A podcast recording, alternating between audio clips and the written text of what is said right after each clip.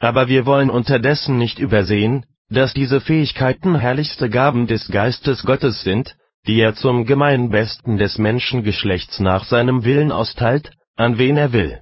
Sollten Bezalel und Oholiab den Verstand und die Kundigkeit haben, die zur Herstellung der Hütte erforderlich waren, so mussten sie vom Geiste Gottes damit erfüllt werden. 2. Mose 31, Verse 2 und folgende, Kapitel 35, Verse 30 und folgende.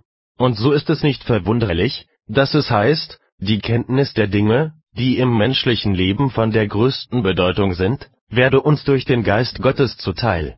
Da hat nun aber keiner Anlass zu fragen, was haben denn die Gottlosen mit dem Heiligen Geiste zu schaffen, sie sind doch ganz und gar von Gott getrennt? Denn es heißt zwar, der Geist Gottes wohne nur in den Gläubigen, vergleiche Römerbrief 8, Vers 9, aber das muss auf den Geist der Heiligung bezogen werden, durch den wir Gott selber zum Tempel geweiht werden. Aber darum erfüllt, bewegt und kräftigt Gott durch die Kraft desselben Geistes nicht weniger alle Dinge, und zwar entsprechend der Eigenart jedes einzelnen Wesens, wie er sie ihm durch das Gesetz der Schöpfung (Creationis lege) zugewiesen hat. Will uns also der Herr durch Hilfe und Dienst von Unfrommen in der Naturwissenschaft, in der Wissenschaft vom Denken oder der Mathematik oder sonstigen Wissenschaften Beistand schaffen, so sollen wir davon Gebrauch machen. Im anderen Fall würden wir Gottes Gaben, die uns in ihnen von selbst dargeboten werden, verachten und mit Recht für unsere Trägheit gestraft werden. Aber es soll doch keiner den Menschen schon deshalb für glückselig halten, weil ihm unter den vergänglichen Dingen dieser Welt eine solche Kraft zum Begreifen der Wahrheit zugestanden wird.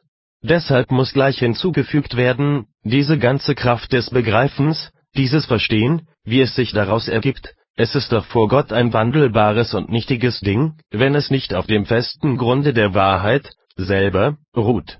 Denn Augustin, dem, wie gesagt, der Sentenzenmeister, 2, 25, und die Scholastiker sich anschließen mussten, hat doch recht, wenn er sagt, die Gnadengaben seien dem Menschen nach dem Fall entzogen worden und ebenso seien die übrig gebliebenen natürlichen Gaben verderbt.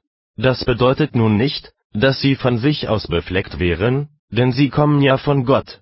Aber dem befleckten Menschen sind sie nicht mehr rein, so dass er nicht etwa in ihnen seinen Ruhm suchen kann